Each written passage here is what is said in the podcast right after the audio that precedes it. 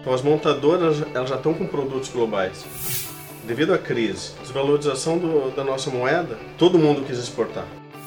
Vem acompanhando esse tipo de, de tecnologia, ele vai ficar fora. A greve tirou 1% do percentual do PIB do Brasil em 2018. Eu sou Juliana Fernandes. E eu, Ricardo Del Bosco. E este é o 4 nos Station, podcast para quem é interessado em tecnologia de telemetria, gestão de frota e segurança. Este é o primeiro episódio da segunda temporada. E quem vai conversar com a gente hoje é o especialista em marketing automotivo, Sérgio Galeto. Ele atua há mais de 13 anos no segmento automotivo, trabalhando na área comercial e no planejamento estratégico de autopeças. Desde 2005 trabalha na Shoes Automotiva. É responsável pelo grupo de caminhões e máquinas agrícolas, um dos grupos de trabalho do Sind Peças que se reúne para discutir assuntos relacionados ao mercado automotivo. Está sempre em contato com as montadoras e por isso convidamos ele para falar sobre o futuro da indústria automotiva no Brasil.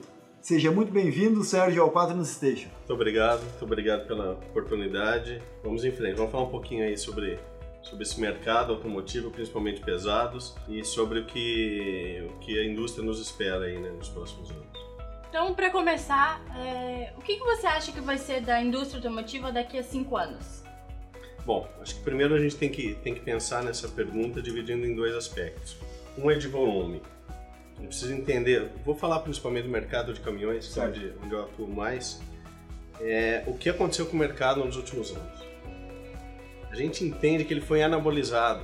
Ali em 2009, teve um incentivo do governo, taxas de juros muito baixas, e teve uma, uma entrada de, de caminhões muito grande. Tem especialistas que falam que entraram 300 mil caminhões a 300 mais, mil? 300 mil. 2009, por aí. A partir de 2009 ali, teve um, teve um boom por incentivo do governo e essa produção de caminhões ela foi vendida, mas acabou não virando um frete.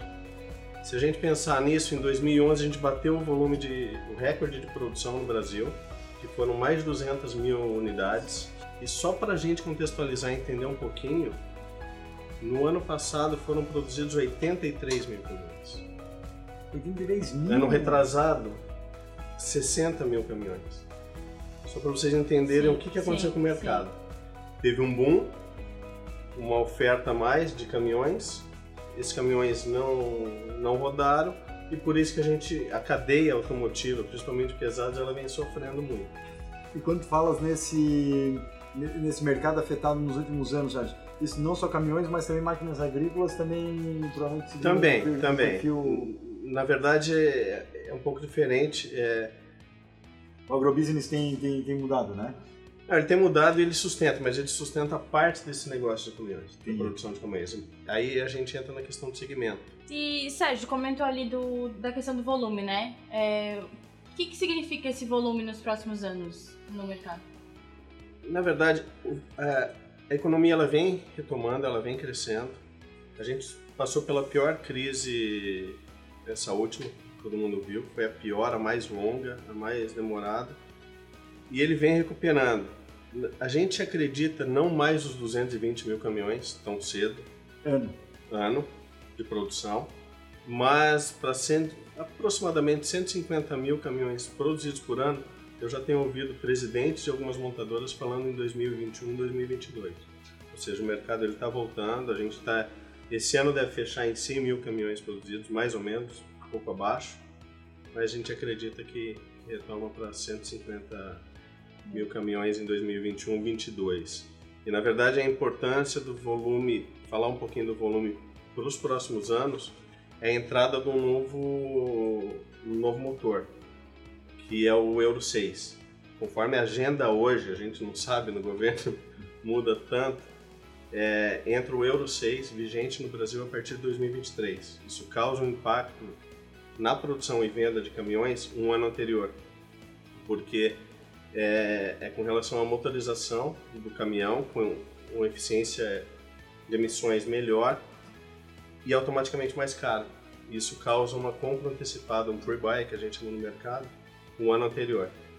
Então isso deve acontecer em 2022, um, um aumento e, e uma queda em 2023. Ô Sérgio, com relação ao euro. Como você chama? 6. O euro 6, é, isso já é uma. É, é uma forma de regulamentação onde as montadoras terão que se adequar ou é apenas uma opção? Não, não, é uma regulamentação. Regulamentação mesmo. Na verdade, isso já aconteceu na Europa. E as montadoras hoje no Brasil, elas já precisam se adequar. Então, muitas delas já estão trabalhando no, já estão trabalhando no Euro 6, produzindo caminhão Euro 6. Inclusive, eu desconhecia essa informação. É, aconteceu isso quando eu falei os 220 mil caminhões produzidos em 2011. Uhum. É, foi uma antecipação porque em 2012 entrou o Euro 5. Então, sempre quando entra atualização, já, é, né? atualização de motores, a gente já sabe que tem uma compra antecipada. Então esse efeito deve acontecer em 2022. E com relação ao próprio mercado de peças, que daí depois fica, de certa forma, desassistido, né? Tem que se atualizar tudo numa, numa cadeia, né? É, mas eu acho que serve de lição aprendida, que passou no último Euro 5. As montadoras elas já estão com produtos globais. Devido à crise, desvalorização do, da nossa moeda, todo mundo quis exportar. E uma montadora, para exportar, ela teve que se adequar. Então, ela já tem um produto, ela está buscando um produto global. E aí, consequentemente, a cadeia vai em conjunto. Essa é a questão do volume. Agora, se a gente falar na indústria automotiva os próximos cinco anos, a gente tem que levar em consideração a questão da tecnologia. Sim. Que muita coisa vem acontecendo e aí tem um programa do governo, não sei se vocês conhecem, o Rota 2030, Uhum. que ele foi assinado, só que ainda não entrou em vigor. Deve entrar em vigor, a duras penas foi assinado, deve entrar em vigor no ano que vem com o novo presidente. Na verdade, esse programa ele não, ele não visa a competitividade, que é um problema do Brasil, mas, pelo menos sob a minha ótica, na, minha visão, é, com relação à tecnologia, ele é muito bem-vindo para sair da inércia. As empresas de autopeças e montadores precisam sair da inércia, parar de ser seguidores de tecnologia, de trazer a tecnologia, e a gente trabalhar com essa tecnologia. Então, isso, esse programa ele é muito interessante porque ele tem um incentivo fiscal que é revertido pelo, pelo quanto você investe em P&D da sua, da sua empresa. E existia algum outro programa antes de ser criado esse? Relacionado a? Existiu o Inovar Alto, mas era um programa bem... Bem chifrinho. É, ele era um programa mais protecionista é, para que se a montadora usasse fornecedores locais, mas não incentivava a tecnologia? Ou seja, então pouca competitividade. e quando falas no eh, programa Rota 2030, né? É, as partes, todas as partes, ou seja, os stakeholders estão envolvidos nesse processo, nesse processo produtivo e consumidor, eh, foram chamados para essa discussão para gerar esse programa? Como é que aconteceu isso? Foram. é, Por isso que eu acho que esse é um programa mais inteligente. Talvez não seja o ideal, De- Nunca é, né? nunca é, mas porque na verdade eu falo que não é ideal porque ele não trata a competitividade. Mas pelo aspecto tecnológico eu já, já vejo um, um avanço. Ele foi construído pelas montadoras, a Anfávia, que representa os fabricantes de auto-veículos no Brasil, Sim de Peças, com cadeia de fornecimento, e o MDIC. Então tem o Ministério. Foi, foi bem elaborado, assim, pelo menos na minha concepção, para que a gente comece um, algo diferente aqui no Brasil. Agora tem que esperar ele entrar em vigor. né? E considera, Sérgio, a gente falou ainda há pouco do incentivo em 2009 com uma menor taxa de juros por parte do governo, certo? Agora tem essa proposta e a expectativa para rodar em 2019 do Rota 2030. Esse seria, desde 2009, tu acredita, o, o segundo grande incentivo do governo? Ou nesse meio tempo da crise aí teve alguma coisa que conseguiu salvar e, e botar algumas, algumas empresas cabeça fora d'água? Não, é, na verdade ele é um pouco diferente. O Rota 2030 ainda é subsídio, por isso que não é ideal, é, mas nesse meio tempo não teve nada, nada diferente. O de 2009, ali no período do PSI, esse, a, gente, a gente chama, a gente brinca, eu brinco com alguns colegas, foi anabolizado. e aí o mercado ficou doente. Aham. E aí ficou doente e agora a gente está começando a sair do leito e começar a correr. Porque o mercado está voltando. Está voltando lentamente, mas a cadeia já sofre impacto.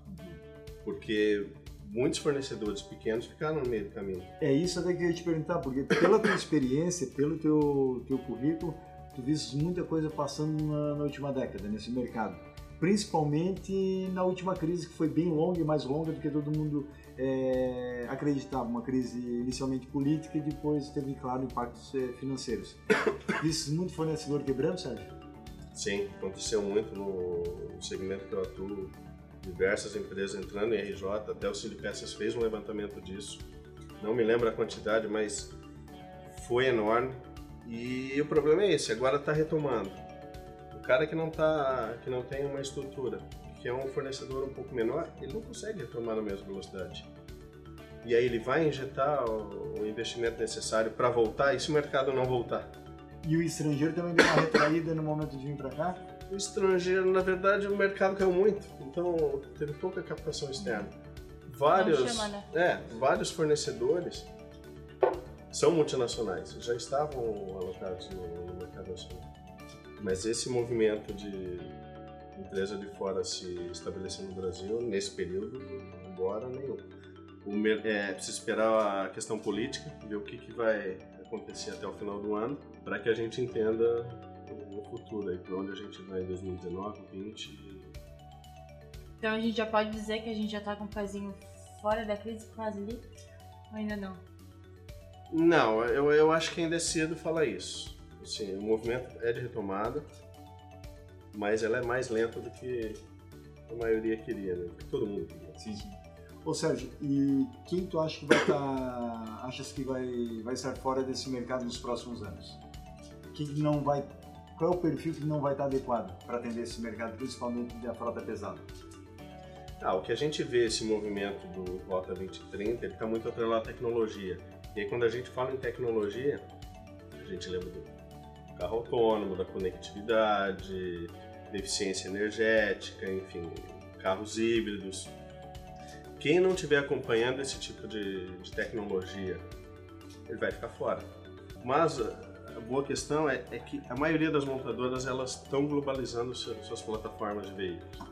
Então elas já trazem essa tecnologia. Aí eu bato na tecla de que o Brasil deveria desenvolver mais tecnologia para isso. E é um negócio que não se Precisa- faz em dois, três anos. É. Né?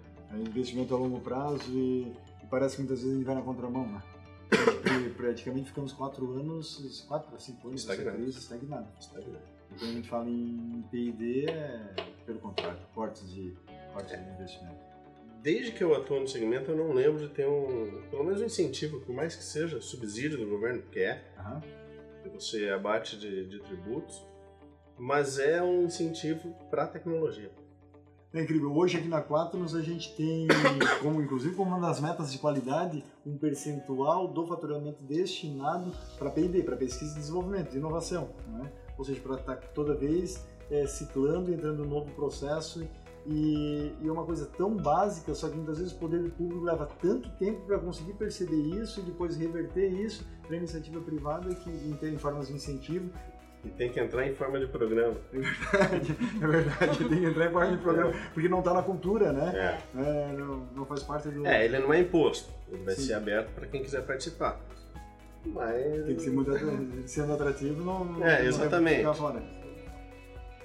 Então, quem quiser vender para as montadoras daqui a cinco anos tem que investir em tecnologia. Eu aconselho.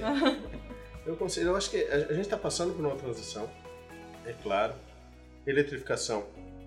Eletrificação é a realidade. Talvez no Brasil menos, existem montadoras de, de, de ônibus, inclusive no Brasil, em São Paulo, que produzem, chinesa, que produz ônibus elétrico. Então, eletrificação é uma realidade. Acho que tem dois grandes erros aí. Em achar que a eletrificação não virá, ela virá, já, já é realidade fora e cada vez mais no Brasil, ou achar que a eletrificação vai virar terra arrasada. Não, não vai. Vai ser algo Gradativo. gradativo. Ainda mais com um território desse tamanho. Exatamente. A estrutura Mas- operacional tem que se montar para isso. Tem que estar com os olhos abertos para essas novas tecnologias. É, com- Esses dias um amigo brincava comigo e fala assim: Poxa, eu viajo para o interior do Rio Grande do Sul, viajo para o interior do, do Mato Grosso. Poxa, nem posto de combustível eu encontro ainda. Tu queres fazer andar como com a relação para lá? Então, assim, Mas é a grande preocupação, é a infraestrutura. infraestrutura. É isso aí. Infraestrutura. A gente não está pronto. Se o governo não, não entrar não abraçar o projeto, seja ele específico, no caso que a gente está falando de educação, e não tiver uma infraestrutura, de nada vai adiantar. Apesar das pessoas é, tratarem, claro, o Brasil como um país, né, e a gente é uma única língua, podemos dizer, dizer assim. Bom, aqui, aqui no sul a gente tem um sotaque um pouco diferente, né, mas é, a gente costuma dizer é, a matriz é, Europa da Quaternos fica em Lisboa, em Portugal, e se a gente pegar a distância Oiapoque-Chuí no Brasil, é a mesma distância da Quaternos Lisboa até Moscou. Pois é. Então isso cabe no Brasil, vamos dizer, ao alto e ao largo. Isso. Então tem que se pensar em, em todas as questões antes de implementar a infraestrutura, como tu bem falasse. E tu acha que fato, né, da, comentou ali que as pessoas não enxergam que a, essa parte elétrica já está chegando, é, elas têm a, tão, estão com a cabeça um pouco fechadas, assim, é um pouco de falta de vontade de pensar que tá ali, já tá chegando essa realidade? É, Eu acho que, que é cultura, a nossa cultura ela é conservadora, principalmente com novas tecnologias.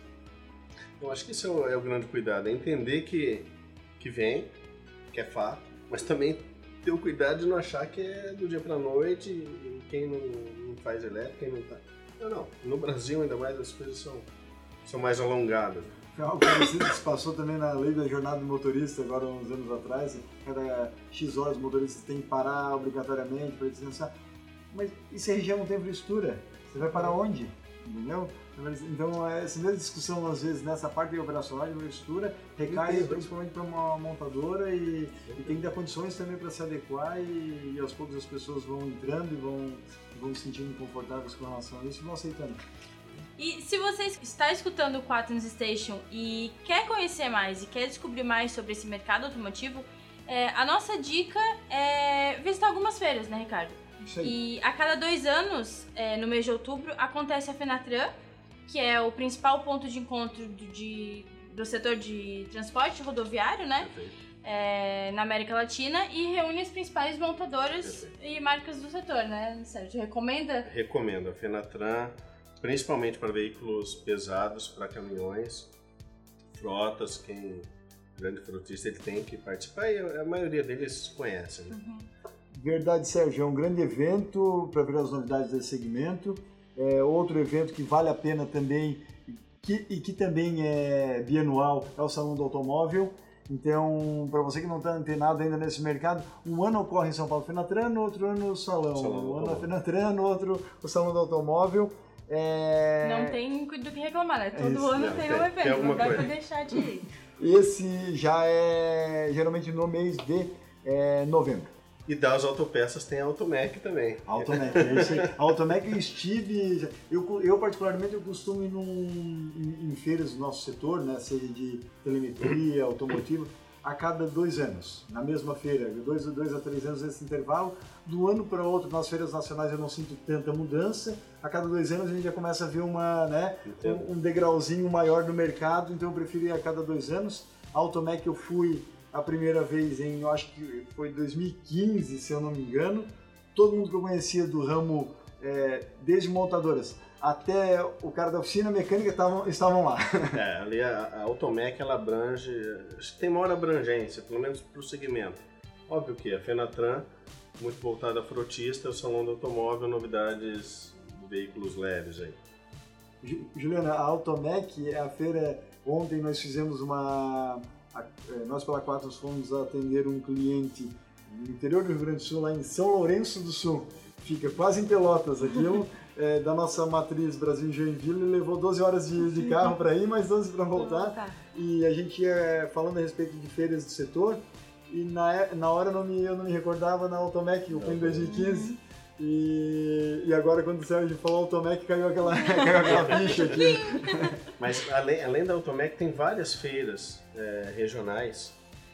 É, tem no Paraná, tem no Nordeste, tem várias feiras regionais de autopeças.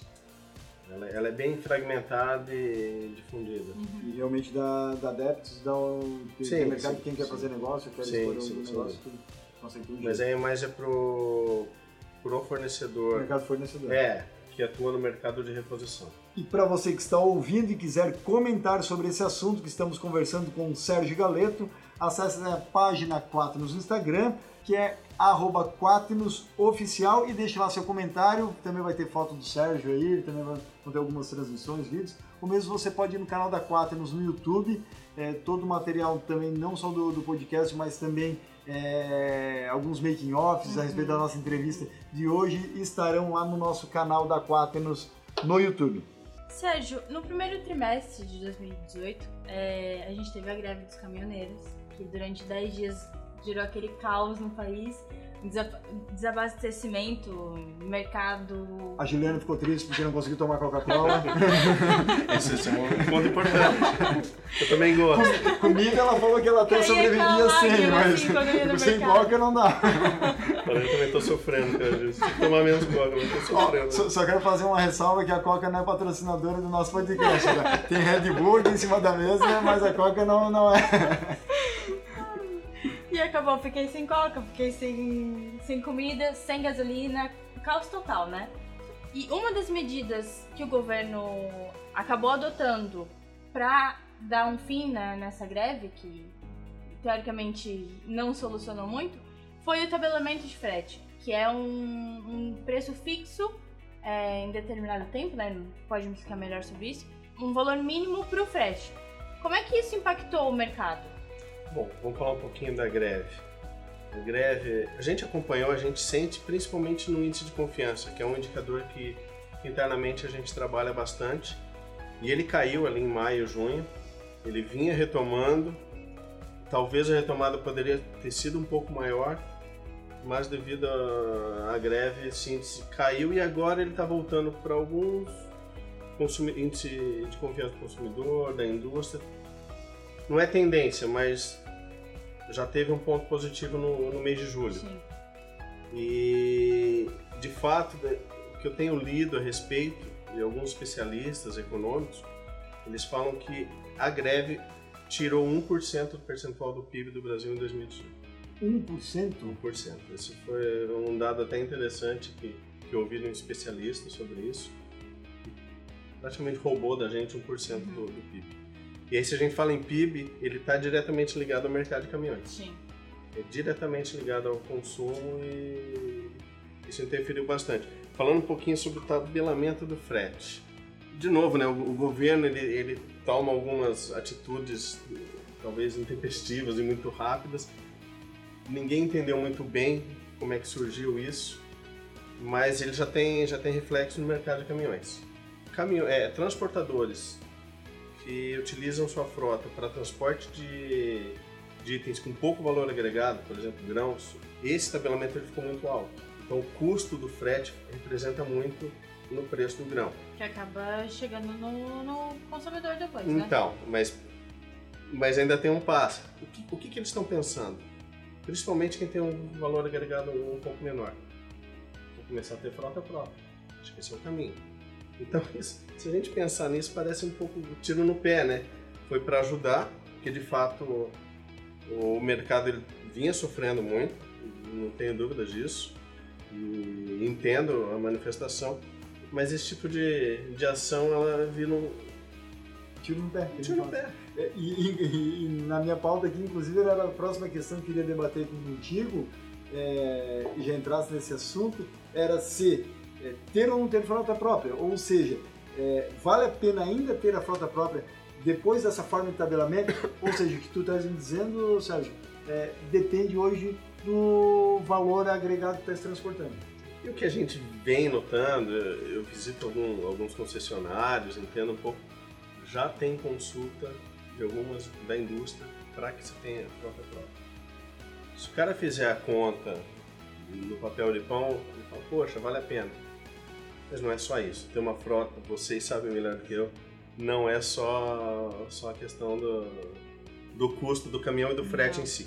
Você tem todo um gerenciamento, toda a gestão da frota, motorista, seguro. Então, consultas têm acontecido. O que a gente não viu ainda é se virou realidade. Teve um caso que eu li outro dia, não lembro que grupo foi, comprou mil, mil caminhões para a frota própria. Mas fora isso, eu tenho ouvido mais consultas do que de fato virar negócio. A gente, eh, não só no Brasil, mas é, principalmente mercado Europa e África, a gente atende várias frotas de caminhões e sempre é a pergunta típica que a gente tem, tanto em Angola, que a gente atende grandes indústrias, Moçambique, é, Portugal, Espanha, sempre tem aquele questionamento do empresário, gestor de frota. Compro ou loco a minha frota? Né? Então, só que tem várias variáveis que esse gestor ele tem que tem que estar tá ponderando antes da tomada de decisão. E hoje o que a gente observa, Sérgio, comumente não só lá fora, mas também nas decisões aqui no Brasil, muitas vezes as pessoas tomam a decisão às vezes, apenas analisando um item. As variáveis são então, então você, você que está nos escutando, fica a dica. É, como o Sérgio me disse, as variáveis são gigantescas, são vários fatores que precisam ser analisados. É, acredita na gente, a gente trabalha com isso diariamente, com tecnologia voltada a isso, de telemetria e gestão de frota. E tem mais um porém. A gente, falando em governo, é quando esse estabelamento ele fica, sim, fica sim. em vigor. A gente nunca sabe, não sabe o que vai acontecer. Está muito instável, muito instável. O Brasil é instável O, uma vez eu, eu tenho a expressão de um, de um colega internacional, da, da Quaternos Internacional, até eu mando um abraço para a nossa equipe é, fora do país, e que, que a gente comentava o seguinte: o Brasil não é país para amadores. E errar no Brasil, a sua estratégia comercial, a sua estratégia de gestão, custa muito caro. E geralmente o custo né, é, de estudo é a falência. Né? A falência, a quebra, a desilusão, então é, realmente atenção, quem está nesse mercado inserido, é, inserido, a gente está numa fase muito delicada, delicada com relação a essas questões. Até você falando uma frase, eu lembrei, semana passada, segundo seminário, vou é, refrasear, o, parafrasear o que eu ouvi. Qual seminário, Sérgio? É, Automotive Business, okay. em São Paulo. O Brasil nunca perde a oportunidade de perder oportunidades. é, é lembrei, le, le, quase, quase lembrei o final do jogo contra a Bélgica na nossa Copa do Mundo. Não, não precisa, não cansou, cansou de perder a oportunidade em 15, últimos 15 minutos e se aplica até no futebol. Não, não, não brasileiro é brasileiro no, no, negócio, no futebol, é, as atitudes são muito parecidas. E o risco também. Também. A gente adora, parece, correr, correr risco. Correr, correr risco. risco, exato. Então, já que a gente está falando aí de ter ou não ter frota, né? Se você que está nos escutando ainda tem dúvidas em ter ou não ter, entra lá no nosso blog da Quatrins, inclusive o Sérgio também é, vai dar algumas dicas aqui pra gente, a gente vai colocar lá, é, sobre decidir, né? Ter ou não ter é uma boa opção, o que que, que, que é, qual é a melhor decisão, hein? Nesse caso, tendo ou não tendo a frota, a questão da segurança é muito importante, né? Tanto financeiramente, que a gente estava falando da gestão de, de, risco, de frota, de gestão de risco, é, quanto da segurança humana, né? E por que que a gente vê ainda nas montadoras, é, elas pecam ainda um pouco nesse aspecto? Por que que elas ainda não têm 100% de qualidade em airbag, em, em itens de segurança mesmo? Então, na verdade, esse gap existe é, e tem muito a ver por regulamentações do próprio governo. Pelo menos a minha visão é isso. O que eu citei antes sobre o Rota 2030, ele vem a calhar, ele vem ajudar essa questão. Porque com esse incentivo de tecnologia, hoje as montadoras elas, elas estão cada vez mais com plataformas globais. E automaticamente ela já vai ter esse produto global produzindo no Brasil fornecendo ao redor do mundo. Teria que estar embarcado.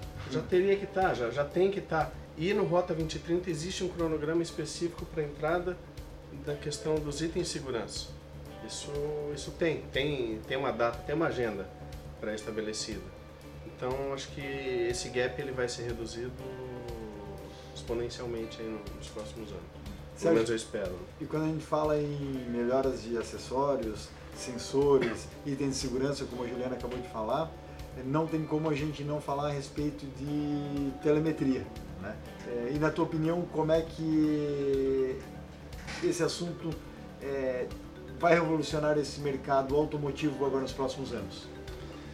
Falar um pouquinho mais sobre caminhões e frota, é, o que eu tenho acompanhado, ele tem, ele já é fator de, de decisão de compra. O cara comprar e ter, ter o caminhão com Já percebes isso? Sim, pelo que, pelo que a gente conversa no mercado, com concessionário, transportadores, a gente já sente isso. O que é fantástico, né? tem tudo a ver com, com o que a gente falou antes. Uma Essa questão de da controle, tecnologia, de informação simultânea, não mais ficar naquele velho modelo de quilômetro rodado, manutenção do, do caminhão. O frutista ele consegue, ele consegue identificar o motorista, consumo pelo traçado, E a distância, né? distância. Na palma da mão no celular. Era, era muito simples. O cara pegava o quilômetro rodado, sabia a hora de troca, a conta era muito básica. Com a telemetria, essa informação. A gente tem a tecnologia para isso, justamente para. Apareciam com um cupomzinho fiscal, uma notinha de abastecimento, nunca Então, ninguém sabia qual o controle disso? Isso aí, Nenhum. E o que a gente tem visto é que já é fator de decisão. Vou comprar um caminhão. Ah, esse, esse aqui tem telemetria? Opa, o, o transportador, o frotista, a transportadora, ela leva em consideração isso, sem dúvida nenhuma. É, quando a gente começa a implementar o sistema de gestão de frota e telemetria 4 no Sérgio, no, nas frotas que a gente já tem do Brasil afora, é drástico a, é drástica a mudança de comportamento do condutor, assim, é de um dia para o outro. Então aquele que andava 120 por hora na rodovia passa a andar a 90, 100 por hora, então ou seja, melhora o consumo. É, aquele que ficava 5 horas com o veículo parado, com o ar-condicionado ligado, muda o comportamento, até isso o 4 nos dá de informação. E aí eu entro nesse assunto e me lembro de um case muito, muito engraçado, até contei numa palestra na semana passada na Universidade do Estado de Santa Catarina, na UDESC, que é onde eu fui chamado para dar uma palestra, e que eu contava que um cliente nosso foi um, um super- superintendente comercial, foi para uma reunião em Itajaí, no Porto, e o motorista da empresa ficou esperando ele do lado de fora, só que ele ficou num compromisso lá interno no Porto durante 5 horas. Eles foram com um Celta da empresa. Em resumo, esse Celta ele estava aparecendo com um consumo, ao invés de 13, 14 por litro, que seria o normal, vamos dizer assim, de um veículo dessa categoria, ele estava aparecendo com um consumo de 6 a 7 por litro. E, e essa empresa veio nos consultar assim, Poxa, Lobosco, já tentei várias coisas, já levei na concessionária, já arrumei confusão, que, que manutenção que, que tem que dar, vocês não conseguem resolver o problema, por que está consumindo demais? É, esse Celta aqui é turbinado, ele falava assim. Daí na, na época eu brinquei com ele assim, já tentasses analisar aquela pecinha atrás do volante? Daí o empresário assim, como assim? Vamos ver, daí a gente instalou o Quaternos, daí o motorista foi para essa reunião em Itajaí, Resumo, Sérgio. Cinco horas que ele ficou esperando o superintendente comercial em reunião, ele ficou dormindo dentro do carro, só que com o motor ligado no ar-condicionado. lógico. E daí quando ele falou assim, e, o- e a gente tem um relatório no Quaternos que se chama Pipeline, ele dá todo o comportamento do carro durante o dia, toda a informação é, e a telemetria pura aí, funciona, funcionando em benefício do, do, do gestor, de frota, do empresário, e deu a informação o seguinte, cara, ele tá lá com o ar-condicionado ligado, por 5 horas parado, então assim, ele não vai fazer consumo de Celta, ele tá fazendo consumo de um Opala. É um seis cilindros. Seis cilindros. Mas é, infelizmente, isso a gente tá falando do, do Celta. Agora, imagina quando parte de uma frota pesada, que inclusive tem especialidade, o, o- a redução de custos é enorme a partir do momento que sabe se quando consegues adotar de telemetria de maneira séria. E não é nem consumo de combustível só, né? Tem a questão da manutenção do, dos itens de desgaste. Sérgio, a gente, a gente tem alguns projetos que a 4 nos atende. A gente coloca um sensor de embreagem, inclusive aliado ao nosso sistema de rastreamento de telemetria, Fantástico. e que também dá essa informação ao, ao- ao gestor de frota. O que, que a gente descobriu? Como boa parte dos, eh, dos motoristas de veículos pesados dirigem com o pé descansando sobre a embreagem, né, que o veículo não é automático, mesmo.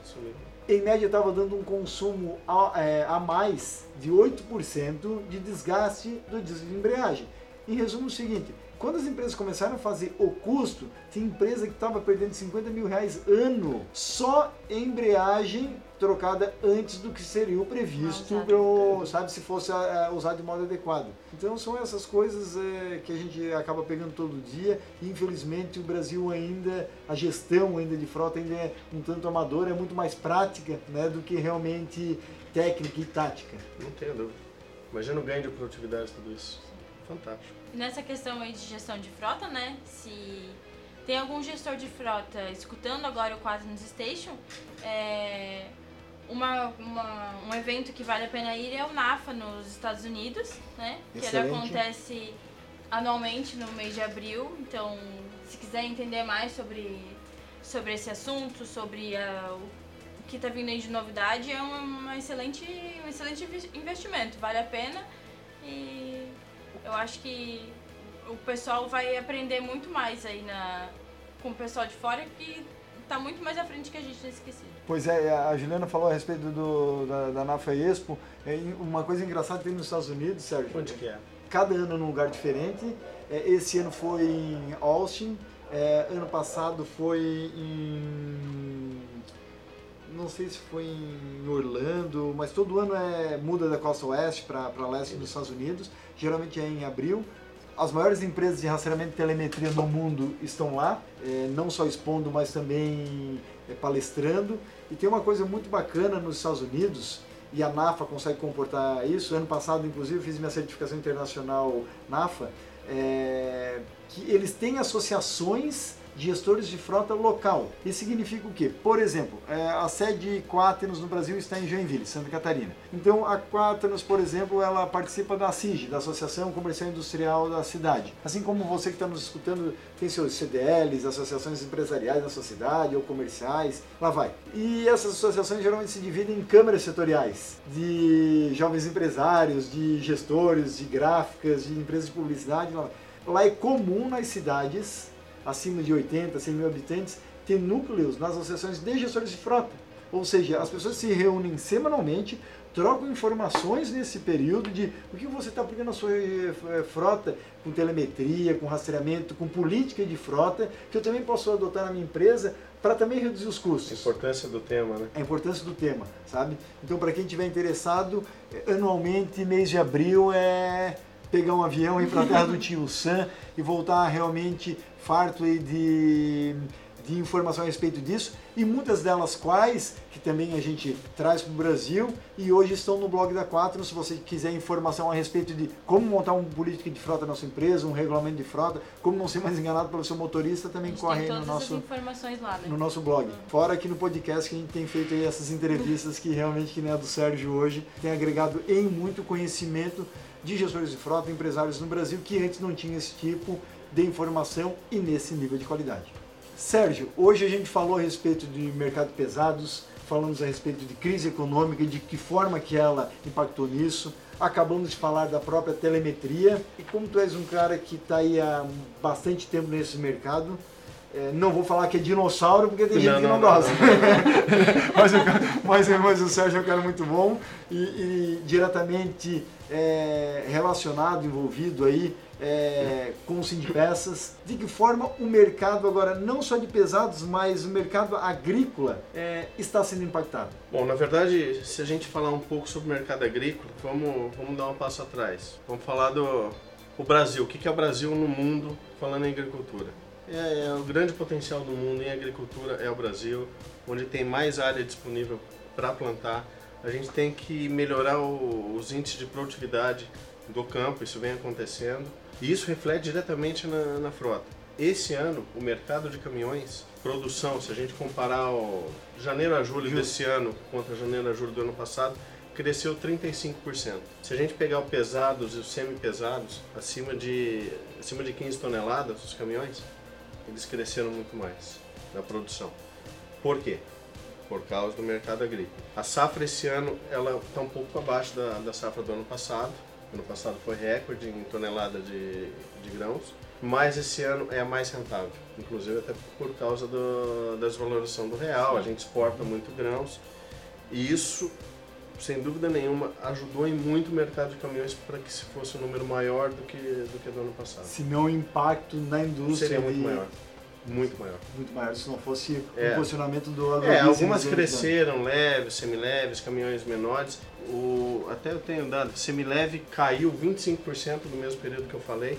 E, e o pesados foi o que mais, mais cresceu. Então, assim, esqueça aquele, aquele, aquele lema lá que estão criando lá de agro é pop, agro é... Pô, agro é realmente é coisa para gente grande, gente realmente está levando a sério. Tecnologia e telemetria hoje pura, não tem hoje como você fazer agrobusiness no Brasil sem, sem tecnologia voltada à telemetria, em tempo real inclusive, é cada vez mais utilizando tecnologia e sensorizações em benefício da produção e o Sérgio falou isso muito bem. A produtividade tem que ser uma das preocupações desse mercado. E a telemetria vem para contribuir nisso de todas as formas, é, né? De todas as formas.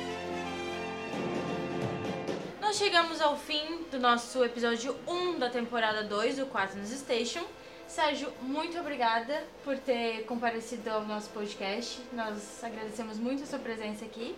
Muito obrigado a vocês também pela oportunidade. Acho que esse é um tema bem, bem interessante a gente explorar um pouco mais. É o meu dia a dia, mas eu sei que não é o dia a dia de muita gente que, que carece desse tipo de informação.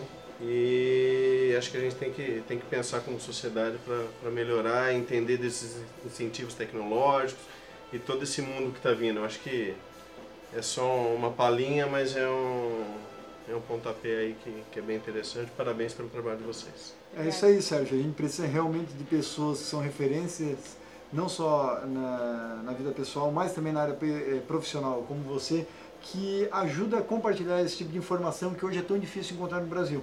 Né? E a gente tem se tornado aí, é, como a Quaternos, é, como blog, né?